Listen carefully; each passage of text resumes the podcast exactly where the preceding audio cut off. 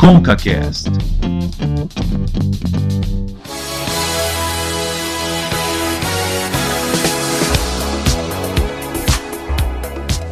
Começando com o CaCast episódio 28 e hoje para falar de um assunto não muito comum. Eu ah, não, não me apresentei, que beleza. 10 anos fazendo o podcast quase, não me apresentei. Eu sou o Cauê Martinelli, tá, gente? Para quem não sabe. É, e, e, a gente vai falar sobre o assunto. É, é, o assunto é tão sério, Davi. O assunto é tão, tão forte que eu até esqueci de me apresentar, cara. É, eu tô, tô vendo isso, cara. Mas assim, é um tema muito sério, mas também um tema que quase ninguém quer falar, né? Ninguém fala piada, quase ninguém quer tocar no assunto. E olha, é, eu vou falar uma, uma questão íntima. Quando eu tem, tem a ver com o tema, né? Quando eu assisti o filme Sexto Sentido, vocês assistiram? Sim. Cara, eu fiquei tão triste com o final. Eu não quero spoiler o filme para quem não assistiu ainda, mas tão triste, mano, de saber que o cara estava morto, mano. Caraca, mas isso é uma questão muito normal e muito Vou... comum para falar do assunto que a gente vai falar hoje. Não, você não deu nenhum spoiler. O tema do podcast de hoje é sobre morte. O final do filme te deixou triste? Imagina, não foi nenhum spoiler. Mas também, O Sexto Sentido é um filme tão antigo, gente. Quem não assistiu, desculpa. É, mas, Davi, nós temos convidadas, não é mesmo, amigo? É assim, temos convidados que têm muita autoridade para falar do assunto que vamos falar de hoje. Bom dia, pessoal. Meu nome é Poliane, sou enfermeira, atuo em São José dos Campos, né, numa unidade de terapia intensiva. Então, assim, esse processo, né, de, de finitude, o processo da morte é muito natural lá no nosso setor e, assim, é algo que a gente lidar diariamente. Então, assim, algo que faz parte mesmo da nossa rotina, mas que a gente entende como um processo muito natural e que, né, é, o paciente, uma hora ou outra, né, vai, vai evoluir para esse processo. Bom, e também nós temos a presença de uma psicóloga com especialização em luta e morte pela PUC. Seja bem-vinda. Obrigada, obrigada pelo convite. Meu nome é Bruna, sou psicóloga clínica e faço também atendimento de luto, né, de pessoas que estão vivendo um processo de luto ou recebem algum diagnóstico também de uma provável morte. E o luto, acho que hoje foi bem interessante a gente falar sobre esse tema, porque quanto mais a gente lida com a morte ou a possibilidade da nossa morte, mais a gente consegue viver com qualidade, né? Então, esse tema é muito importante, que eu queria muito que ele fosse cada vez mais difundido para a gente falar mais sobre ele. Então, obrigado pela oportunidade de estar aqui hoje. Ô, Bruna, e você tem um trabalho forte também nas suas redes sociais, né? Principalmente no Instagram, né? Que você fala sobre esse assunto e outros também, né? Sim, sim, pelo meu Instagram, que é brunaborges.psico. É, eu falo bastante sobre vários temas, um pouco até para normalizar um pouco a ideia de psicologia, né? Por mais que esteja se difundindo mais, mas e também mostrando quanto o psicólogo é humano, é um ser humano normal também, né? Bom, Davi, é isso. A gente tá gravando no dia de finados, né, cara? Então, assim, é um, é um dia típico aí, né? Falar sobre morte, apesar de ser o dia dos finados, um assunto tão sério como esse, mas também que a gente vai tentar abordar ele com a naturalidade que ele merece, né? É assim, Cauê, porque a gente, não, obviamente, que não vai faltar o respeito a uma questão que para muitas pessoas é, gera muita dor, mas é importante, como a Bruna falou, de falar do assunto. Falar da morte, tentar, é, como a gente tenta no nosso podcast, é, abordar os temas polêmicos ou que muitas vezes são tabu de um jeito diferente, mais descontraído, mas eu acho que, além disso, é importante falar do assunto para também deconstruir muitas ideias que, que existem é, sobre esse assunto da, da morte. Então vamos desvirar as nossas havaianas, é, tire a escada de perto, bata na madeira e vamos para o nosso papo de hoje.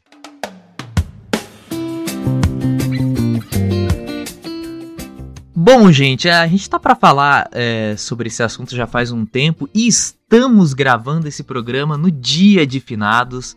É, já quero dizer que estamos gravando pela manhã, normalmente com o só para o pessoal saber, a gente grava à noite, né? Então eu tô aproveitando amanhã, o Davi e eu, é, acredito que a Bruna e a Poliane também, pra voz de locutor, né? Pra aproveitar, a voz tá mais grave ali. A gente até, é, parece até que a gente tá no estúdio de rádio aqui. Não, mas, mas também, é, pra... é, é, eu acho que no dia dos mortos, dos finados, gravar de noite dá medo. Então acho que é por isso que a gente tá gravando de manhã. Tudo tranquilo. É, rapaz. Pois é. E, e assim, e eu, e eu morei em frente a um cemitério. Eu, quando era dia de finados, era terrível, porque o povo estacionava em frente de casa, bombava o cemitério no dia, né? Gente vendendo espetinho. O lado bom é que se você quisesse comer pastel e espetinho, é só atravessar a rua. E aí você tinha tudo isso. E aí, imagina gravando no dia dos, dos finados lá. Não ia ter como, nem pelo barulho e nem pelo medo que eu ia ter. Mas brincadeiras à parte, falar sobre a morte é, não é assim, né? Não é normalmente um, uma coisa que a gente aborda com leveza a morte. Até porque não é uma coisa fácil de se lidar. Eu, por exemplo, já, já lidei com o luto muitas vezes na minha vida. Perdi meu pai, perdi pessoas muito próximas a mim. E, e não é uma coisa muito fácil, né? Quando a gente vai falar de morte, já tem gente é, batendo na madeira ali, que não quer nem saber de falar desse assunto. Aí eu até queria começar perguntando pra Bruna, que é psicóloga e tudo mais, por que, que as pessoas têm tanto receio de falar sobre a morte? É por conta de pensar que talvez não vai ter mais aquela pessoa próximo? É natural a gente não querer falar sobre a morte porque é um assunto muito pesado? É, na verdade, que eu percebo que as pessoas têm dificuldade em falar de morte porque isso remete à perda que elas tiveram. E muitas vezes a gente não lida bem com as perdas que a gente teve, né? Tem até uma coisa engraçada que aconteceu. É, eu me especializei em, em, luto e morte, né? Uma coisa que todo mundo fala, gente, aonde você arrumou essa especialização, né? Que pessoa que se especializa nisso? Quem né? que pensa, né? Vamos especializar em luto e morte, que parece uma coisa para as pessoas muito é. diferente, né? Acordei hoje e falei, nossa, que vontade de me especializar nisso, né? e aí tem uma especialização nisso, inclusive fiz na, na, na PUC, e aí a gente estava conversando sobre o tema da aula do dia e tal. E a gente falando sobre alguns casos, que lá a gente faz atendimento clínico, né, de casos de luto. Então, são só atendimentos de pessoas que perderam alguém, né? E a gente estava conversando sobre isso, uma pessoa passou por nós e falou assim: Nossa, vocês só falam de morte, para, senão atrai. E bateu assim na hora, né? Uma pessoa que estava passando ali na, é, meio que na cantina em que nós estávamos. E aí foi tão engraçado, porque vem, traz bem isso à tona, quantas pessoas têm dificuldade em falar sobre esse tema, né? E, e, isso é muito comum porque falar de luto já lembra-se, todo mundo lembra-se de, de dor, né? Parece que é meio que automático, né? Nossa, luto, perda, doeu, foi ruim, foi triste, não, tristeza a gente não fala. E algo que, assim, que eu acho que é muito próprio também de nós brasileiros, nós somos muito felizes, alegres de um modo geral. Quando é para falar sobre coisas que geram tristezas, emoções consideradas negativas, a gente tende a evitar ao máximo, e luta é uma delas. Ô Poliane, como que é para você? Porque você é enfermeira, né? Até onde eu entendi, é isso? E você trabalha em unidades de tratamento intensivo, as famosas UTIs, né? Que ninguém gosta nem de falar de UTI, imagina de morte. Como que é para você meio que ver que tem pessoas que você já imagina que elas não vão mais ter a vida delas, que elas vão morrer, e você ter que contar para familiares. É, e você, a, a Bruna estava comentando aqui como que ela lida com pacientes, você também acaba meio que lidando com isso diretamente ali nas UTIs, né? Como que é isso? Então, é um, um, assunto bem, assim, importante, né, quando a gente vai tratar com as famílias, né? A gente costuma até brincar que o enfermeiro é um pouco de psicólogo, um pouco de assistente social, um pouquinho de tudo ali, nesse momento mesmo de luto. E, assim, algo muito é, é, importante que a gente tenta, né, tratar com eles é a questão assim do conforto para aquele paciente, né, naquele, naquele processo de finitude ali, né, como a Bruna falou, é bem difícil a gente, né, como brasileiro, né, como pessoa mesmo aceitar esse processo de finitude, aceitar que a pessoa, né, ela, a gente está perdendo aquela pessoa. Então, assim, a gente tenta tratar isso da melhor forma possível, porque quando a gente, né, é, eu recebo pacientes lá, né, que vêm de procedimentos cirúrgicos, às vezes, às vezes pacientes mais graves, e é, é bem assim complexo para a família quando fala, ah, o meu ente vai para UTI, porque aí eles já pensam sempre no pior. E às vezes a UTI não é um ambiente onde a gente vê só né, esse processo de finitude, esse processo de morte, mas a gente também vê muitas recuperações. Então a gente também tem que não só tratar o paciente, mas tratar a família também durante aquele processo ali, né? Então para eles assim é muito complexo mesmo, né? É, geralmente o médico que introduz esse tipo de assunto, né, quando o paciente não tem um prognóstico, né, quando todas as formas ali, os meios que foram utilizados já não, né, vai proporcionar uma recuperação, é, no caso uma atividade que seja curativa, então aí a gente com, com, começa a introduzir esse assunto, né, com a família até mesmo para preparar. E também o paciente, porque muitos às vezes são lúcidos e orientados e também precisam compreender né, esse processo. Mas a gente encontra um pouco mais de dificuldade com a família no processo de aceitação do que com o próprio paciente. Então, assim, a gente pro, tenta proporcionar o ambiente mais favorável para ele, no sentido de acolhimento, de presença da família, de talvez melhorar as condições dele para que ele possa ir para casa e passar aquele processo ali com a família, junto da família, porque infelizmente nem todas né, as unidades de terapia são de forma é, humanizada, que a gente hoje tem as UTIs humanizadas, onde o familiar pode ficar ali o tempo todo. Né? Na unidade em que eu trabalho, a gente tem períodos de visita durante o dia, então a gente não consegue proporcionar esse, esse ambiente mais acolhedor, mais familiar para o paciente. Mas a gente tenta minimizar da melhor forma possível para criar esse momento mesmo entre a proximidade da família com o paciente lá internado com a gente. Tem uma, uma cena muito comum nos filmes, que é o médico saindo da sala de cirurgia e informando as famílias que a pessoa morreu. É uma cena muito comum, mas não são filmes, também acontece obviamente na, na vida real. É, Poliane, você lida com essas coisas também? Sei que vocês é, acabam naturalizando isso de, ah, morrer, vou avisar para a família e pronto, ou, ou ainda dá essa essa sensação ruim, tipo, nossa, morreu, vou ter que avisar, é difícil, não sei como. Então, a, a morte, né, é, vai dar particularidade, é, da particularidade também, né, do profissional. É, Para mim, né, no caso, a morte é um processo natural, né, que todos nós vamos passar. Então, às vezes eu, eu me dou com certa naturalidade.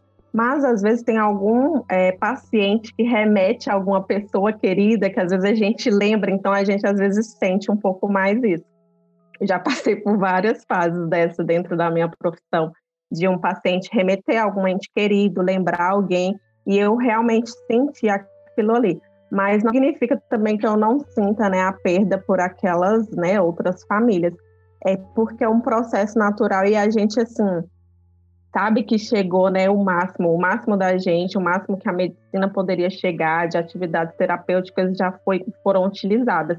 Então, assim, às vezes a gente né, até pensa assim, nossa, essa, essa pessoa precisa realmente descansar, porque ela sofreu muito até aqui. Dentro das atividades terapêuticas, às vezes que tem, né, o paciente ele também sofre muito. E já teve momentos em que eu fui dar a notícia junto com o médico, né, porque essa notícia é sempre dada junto com o profissional médico, de eu me emocionar e querer abraçar a família, né, de sentir aquilo ali. Não tem como a gente, né, não não se sensibilizar. Mas às vezes acontece, né, de a gente ter mais de um óbito durante o dia no nosso plantão. Então aquilo ali, né, é, é, é uma atividade rotineira nossa. Então, assim, não é porque a gente é desprovido de sentimento nem nada, mas é porque é algo que faz parte muito da nossa rotina. Então, assim, a gente também precisa agir com naturalidade, né, e dar suporte para a família, porque senão a gente também se envolve ali e fica mais difícil, né, essa questão. É, e às vezes você se envolve tanto com a história do paciente que está internado, e às vezes com a família, né? Porque às vezes acaba tendo um contato tanto com a família que se acaba se envolvendo com a família também, né? Percebendo a importância que aquela pessoa tem para a família, né? Então, às vezes, dar a notícia para a família é complicado também nesse ponto, porque você vai se relacionando muito, né? É, eu até comentei disso porque, como eu atendo casos de luto, então não só pessoas que perderam alguém, mas pessoas que têm diagnóstico, né? de uma possível morte, como por exemplo, pessoas diagnosticadas com câncer, né, cânceres em fases avançadas. Então eu faço atendimento psicológico dessas pessoas para que elas consigam melhor lidar com o diagnóstico e com a vivência desse processo, né? E aí muitas vezes a gente tem um contato junto com a família e aí a gente se envolve tanto com a importância daquela pessoa que ela tem para a família, que quando aquilo acontece, né, é, é muito difícil para a gente vivenciar também, né? E, e, acho que tem uma coisa que facilita bastante de lidar melhor com o luto, igual você falou, na tua parte como profissional, né, Poli? Porque você tá ali e você vê que, tipo, nossa, eu fiz o máximo que eu pude por aquela pessoa como profissional. Então, isso dá uma tranquilidade também, né, de lidar melhor com aquela perda, por saber que o máximo que você poderia proporcionar para aquela pessoa, pela melhora dela, né, ou até mesmo pelo conforto dela, você conseguiu fazer, né.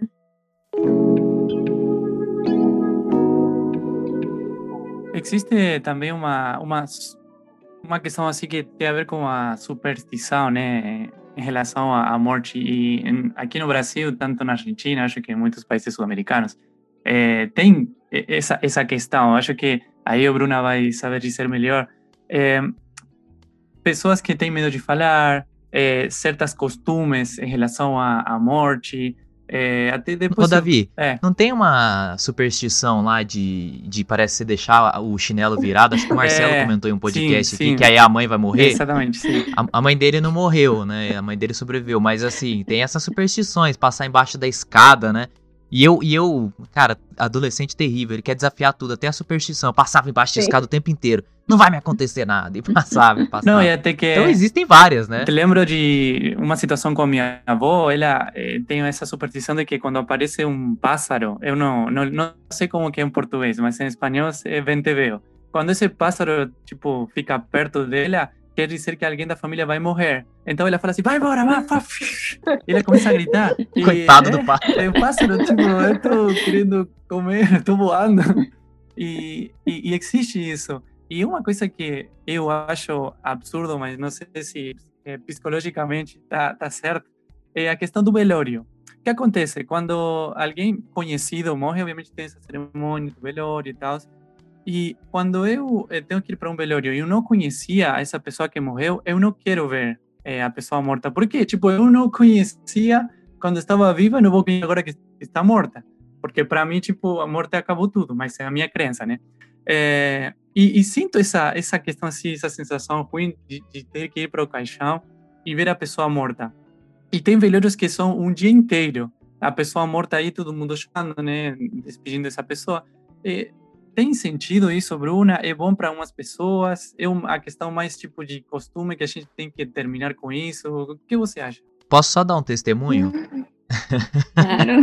Não, eu só, ia, eu, só ia, eu só ia dizer que eu, por exemplo, eu vivi isso, né? Então, é, quando eu perdi meu pai, eu não quis ir no velório. Eu tinha meus 12, 13 anos, eu não quis ir no velório, entendeu? E aí depois eu tive outras perdas, eu nunca fui no velório. Eu não vou em velórios. Porque pra mim isso não é uma coisa que tem necessidade, no meu caso em, em específico. Eu vou ver uma pessoa que já morreu, é, eu vou sofrer de novo a perda, eu quero ficar no meu canto refletindo e, e, e aceitando que aquilo aconteceu, entendeu? Então, só, é, no meu caso específico, foi uma decisão pessoal. E aí entra a pergunta que você fez pra Bruna, né? Então acho que você não vai gostar muito da minha resposta. mas, mas sim, aqui a gente pede muito da morte, né? Só lembrar, tipo, o gibi da Mônica, né? Tem a, um, o bichinho da morte, né? Aquele. Não sei se vocês todos lembram, aquele a personagem da morte que todo mundo foge. E, então, sempre a ideia da fuga da morte a todo momento, né? Mas é, a, a questão do, do velório é algo importantíssimo. A gente coloca como um, um momento de despedida. E quando a gente não faz um ritual de despedida, muitas pessoas têm a dificuldade de fazer o que a gente chama de elaboração do luto. Então, por favor, não existe superar luto, porque ninguém supera alguém. Ninguém pega assim, né? Ignorando as músicas sertanejas, né? Não existe superação nesse sentido. Porque é, você pode. Não tem como, tipo assim, você pegar aquela página, arrancar da tua vida e falar, pronto, agora eu não lembro mais da pessoa, vivo minha vida como se ela não existiu. E a ideia do luto não é nem essa, de forma alguma, pelo contrário. A ideia é você elaborar, ou seja, lidar melhor com aquela situação e quando você é, trazer à memória aquela pessoa, conseguir aos poucos trazer também os momentos felizes que você teve com ela, porque ela marcou a tua vida. Então ela precisa continuar fazendo parte da tua vida, da tua história, porque ela era alguém importante para você e vai continuar sendo, estando aqui ou não, porque ela deixou marcas em você. Então, por isso que a gente fala muito da elaboração do luto, não superação, de ah, não vou mais lembrar, né? Às vezes chega casos para mim, por exemplo, às vezes eu tendo bastante idosos, né? que eram casados há 20, 40 anos, né? E aí perderam um parceiro e falam, nossa, agora, como vai ser minha vida sem ele? Meu filho não aguenta mais, porque fala que eu não tenho mais que ficar falando dele. Como que eu não vou falar dele? Ele era meu, meu tudo, meu companheiro, né? Então não tem isso de, nossa, não pode mais falar ah, daqui seis meses, até seis meses, depois você não fala mais da pessoa que morreu. Tem muito umas ideias, assim, né, que a gente coloca, porque às vezes a gente não aguenta mais a pessoa falando da pessoa que faleceu, porque dói na gente também, né? Mas a ideia do velório, voltando ao ponto, é, é, algo assim muito importante de ser vivido, porque a gente considera como ritual de despedida. Cada cultura tem seu ritual de despedida, né? Uh, falando em cultura, um dos que eu vejo que melhor lida com a morte são os mexicanos, tanto que eles têm é, o Dia dos Mortos, né, a celebração do Dia dos Mortos. E é uma celebração de alegria, né, de fazer festa, é uma festa, e não uma completa tristeza. Então, o velório a gente considera como uma ajuda para o ritual de passagem para que a gente compreenda aquela perda. Então, é, a partir do momento que eu tenho a notícia, não estou falando que a pessoa tem que ficar lá, né, às 10, 12 horas, as quantidades de horas que for daquele velório, mas o estar ali, é, se sentir acolhido pelas pessoas que estão ali, que vão estar tá ali auxiliando, e também vivendo aquele momento de dizer um último adeus, ele é muito importante. Tanto que eu recebo alguns pacientes que têm uma dificuldade em, em elaborar esse luto, em que a gente faz algumas atividades bem específicas para ajudar nessa despedida, porque ela não ocorreu. Então, como por exemplo, escrever uma carta de despedida para a pessoa falecida, então eu vou ali escrever para ela dizendo: eu deixo você embora, eu aceito que você foi, por mais que me doa. E a gente vai fazendo essas cartas porque sem a despedida a gente tem dificuldade em lidar com aquela perda, né? Então, o velório na nossa cultura é muito importante para esse ritual de despedida, tanto o velório quanto o enterro até mesmo. Às vezes o enterro para muitos é até mais forte, mais significativo. Não é que não dá para ter um luto saudável se você não for, não estou dizendo isso, né? Como ele bem disse. Mas é, é importante muitas vezes para a gente fazer essa despedida. Algumas pessoas conseguem elaborar melhor, mas a não ida do velório para muitos é acabar de uma fuga para tentar não sentir mais dor, o que é totalmente compreensível, né? Ninguém tem que suportar dor a todo momento. Algo que a Bruna colocou e que é bem importante, que acontece muito com a gente lá na unidade de terapia intensiva, essas manifestações da, dos familiares, né, de escrever uma carta e a gente lê beira-leito para o paciente que está em coma, está inconsciente, né, de colocar uma música que ele gostava de escutar. Às vezes tem familiar que mora do outro lado do país, do outro lado do mundo, e aí às vezes manda um áudio. Então, assim, às vezes, depois desse áudio, depois dessa carta, o paciente descansa, sabe? A gente até costuma dizer assim: nossa, era isso que estava faltando para o paciente, porque faz toda a diferença, né? A gente, assim, nesse, nesse momento né, que a gente viveu de pandemia, eu particularmente, eu perdi dois profissionais meus e eu fui uma das últimas pessoas que leu uma carta que a família tinha mandado e poucas horas depois ele evoluiu para óbito. E eu, assim, eu sempre falo isso, eu falei assim, olha, eu tenho certeza que ele foi amado por todo mundo aqui, não só porque ele fazia parte de toda a equipe, mas porque a gente fez tudo que estava ao nosso alcance. Então, a gente lhe deu, é, assim, se deu muito melhor com esse processo de luto de uma pessoa que estava até poucos dias ali com a gente, e a gente achou que não ia suportar, a gente viveu muito melhor com isso, porque a gente soube é, fazer esse momento de despedida, de entender que é um processo, né? E assim, hoje é totalmente diferente. É como a Bruna falou, a gente vê toda a alegria, sabe? A gente comenta da pessoa, fala dela como se ela estivesse ali, falando, relembrando as coisas que ela fazia. Então, acho que isso faz muito, muito é, assim, sentido, né, para as pessoas, esse processo de despedida mesmo. E nem todo mundo teve essa oportunidade, né? Eu falo isso por conta do momento atual que a gente vive, porque eu tive pacientes lá que os filhos perderam pai e mãe lá dentro. Então, assim, eles não puderam, não to, nem todos os filhos puderam ir lá se despedir, porque a gente só podia liberar um familiar para fazer o reconhecimento do corpo. Então, assim, a última vez que eles viram o pai e a mãe foi há um, dois meses atrás, eles estavam bem, e aí você vai ver o seu familiar totalmente diferente. Então, essa despedida, essa despedida faz todo sentido, faz toda assim, importância mesmo nesse processo.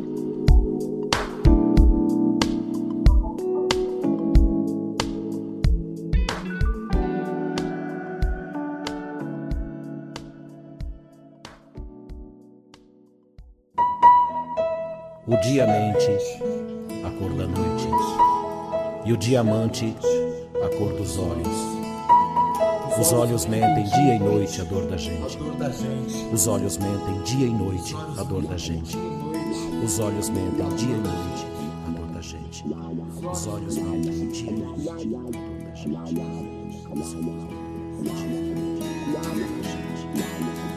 Enquanto houver você do outro lado, aqui do outro eu consigo me orientar.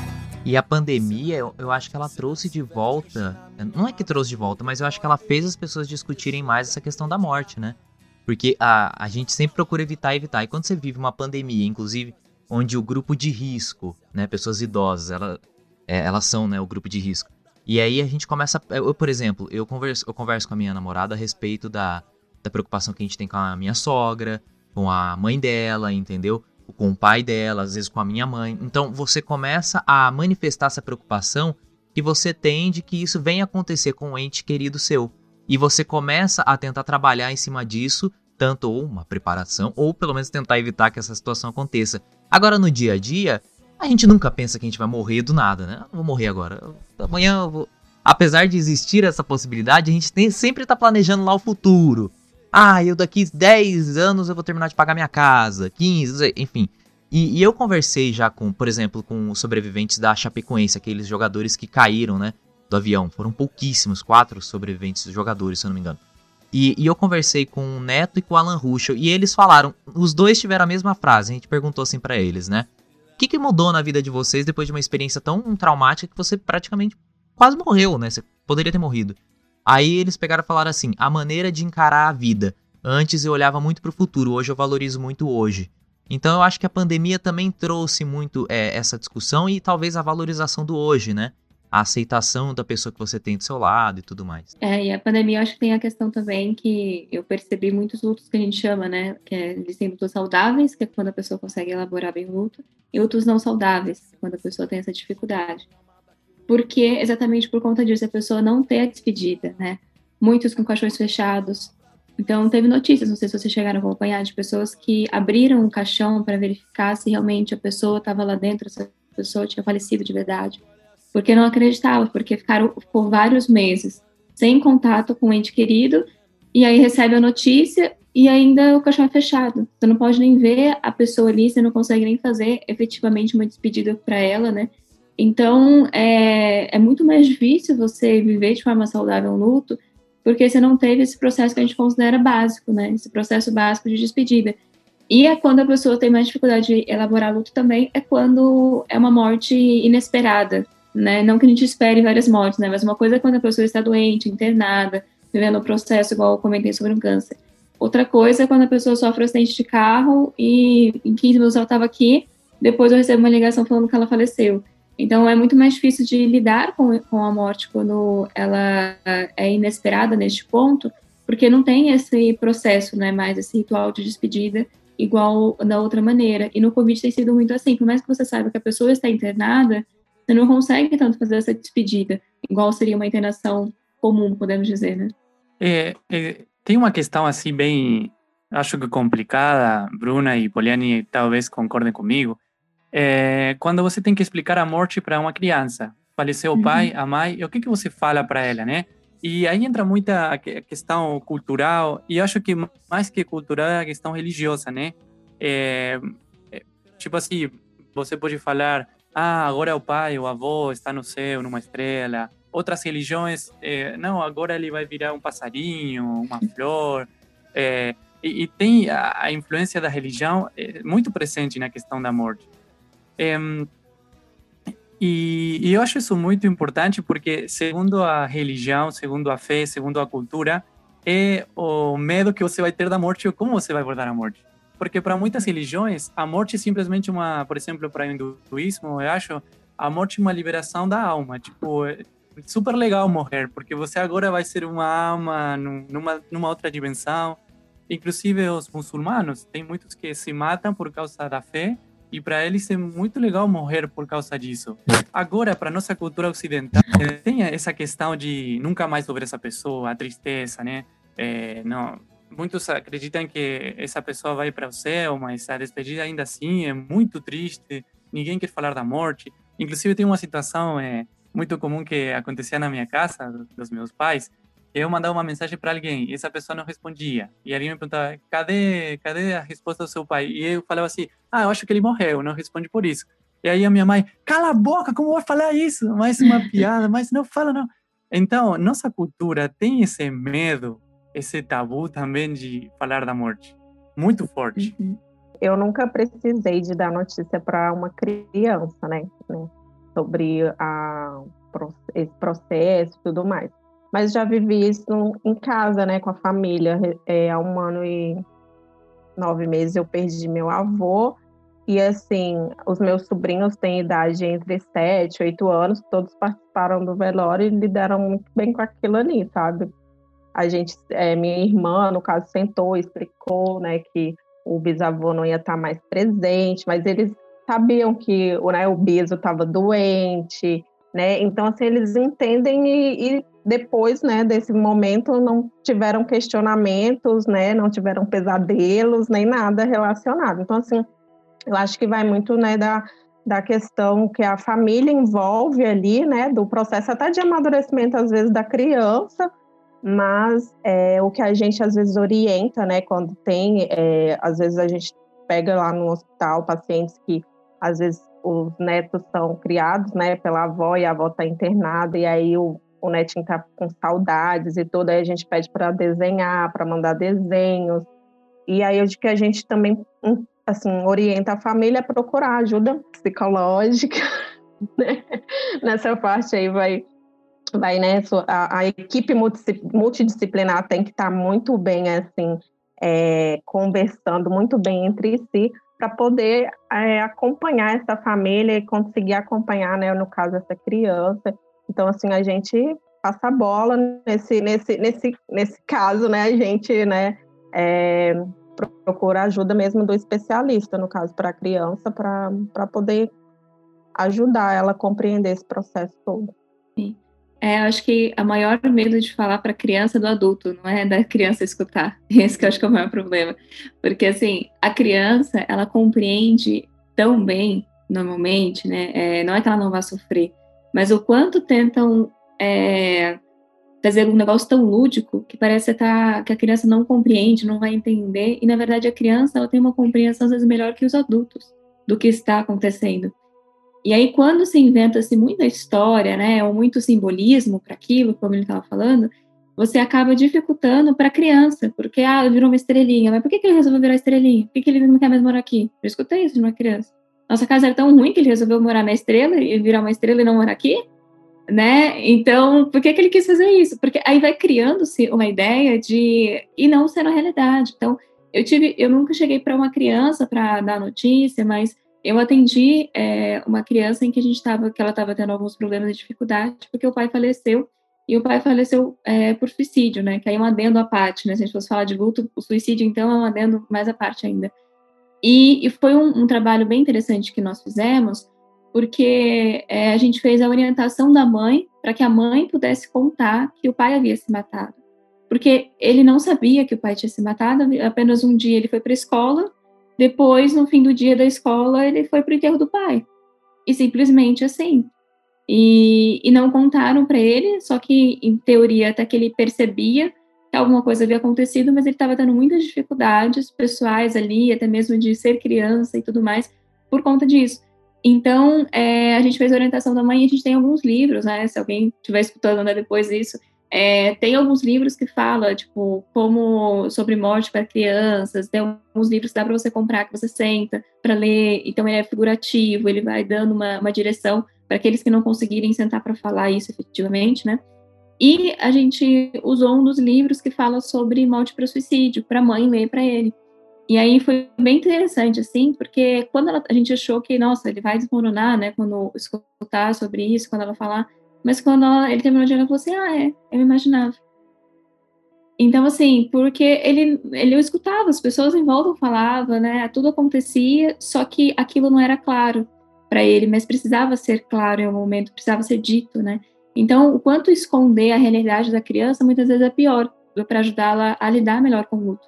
É, a gente, quando fala, a gente mencionou meio que por, por cima aqui durante esse, essa conversa até aqui, sobre a questão dos familiares, né? A gente falou muito sobre a preparação das pessoas e tudo mais. Eu acho que entra até uma questão da aceitação, inclusive da velhice, né? No caso de um processo natural, onde as pessoas elas não aceitam muito bem essa questão da, da idade, e aí quando vai falando de morte, ah, eu tô ficando velho, vou morrer. E associa muito essa questão da velhice à morte, ao invés de associar a coisas positivas que toda fase da, da vida tem.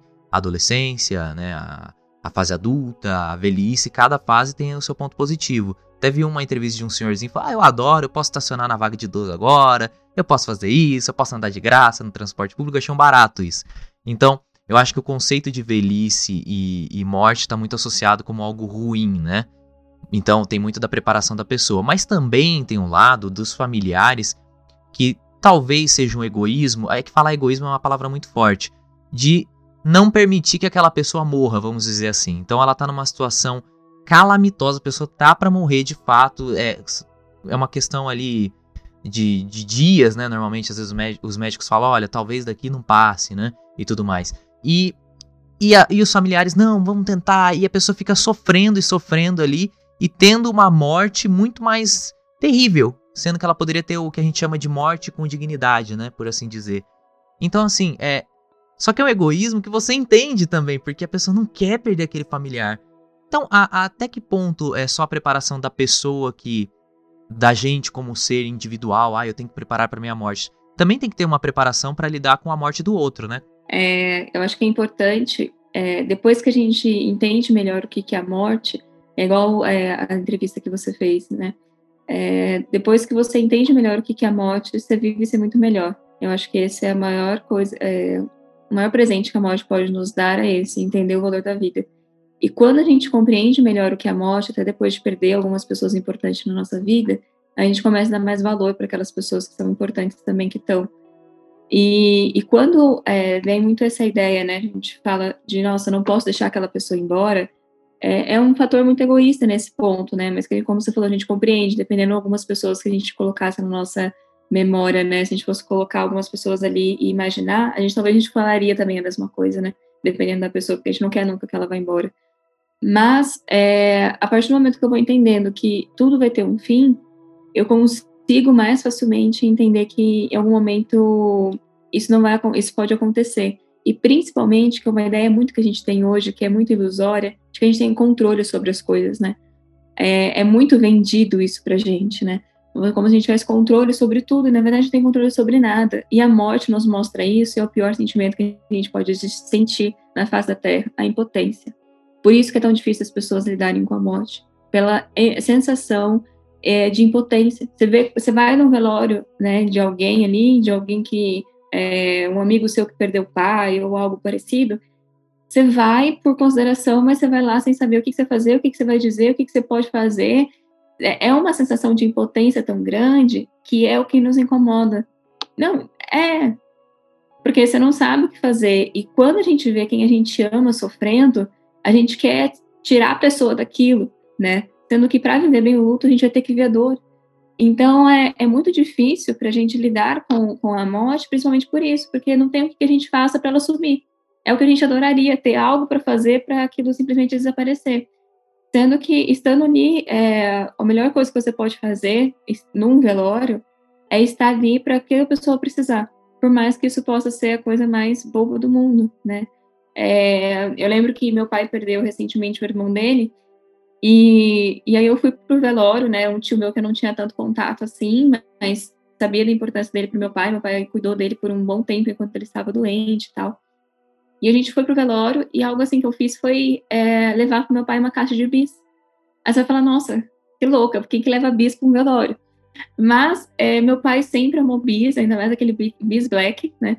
E aí a gente levei na bolsa em alguns momentos a gente começou a conversar sobre meu tio, sobre aqueles momentos de lembranças, né, dele. Eu abri o bis e meu pai sentar ali e comemos juntos enquanto ele falava sobre isso, porque por mais simples que fosse, o bis era algo que gerava um conforto ali para ele de alguma maneira. Então, às vezes é coisas tão simples que a gente tem dificuldade em lidar também. Não sei se nem se eu respondi todo o seu, seu ponto, acho que eu, desvane... eu fui um pouco além, mas acho que esse é um ponto importante também, a gente entender o quanto a gente não tem controle a partir do momento que a gente tem essa noção, né, que a gente não tem um controle sobre tudo, a gente consegue dar mais importância para aquilo que realmente é importante, sabe?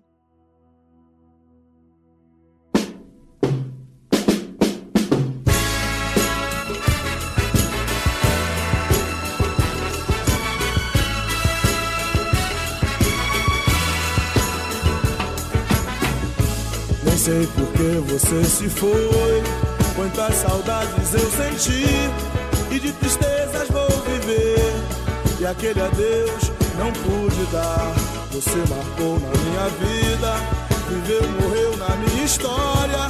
Chego a ter medo do futuro e da solidão que em minha porta bate.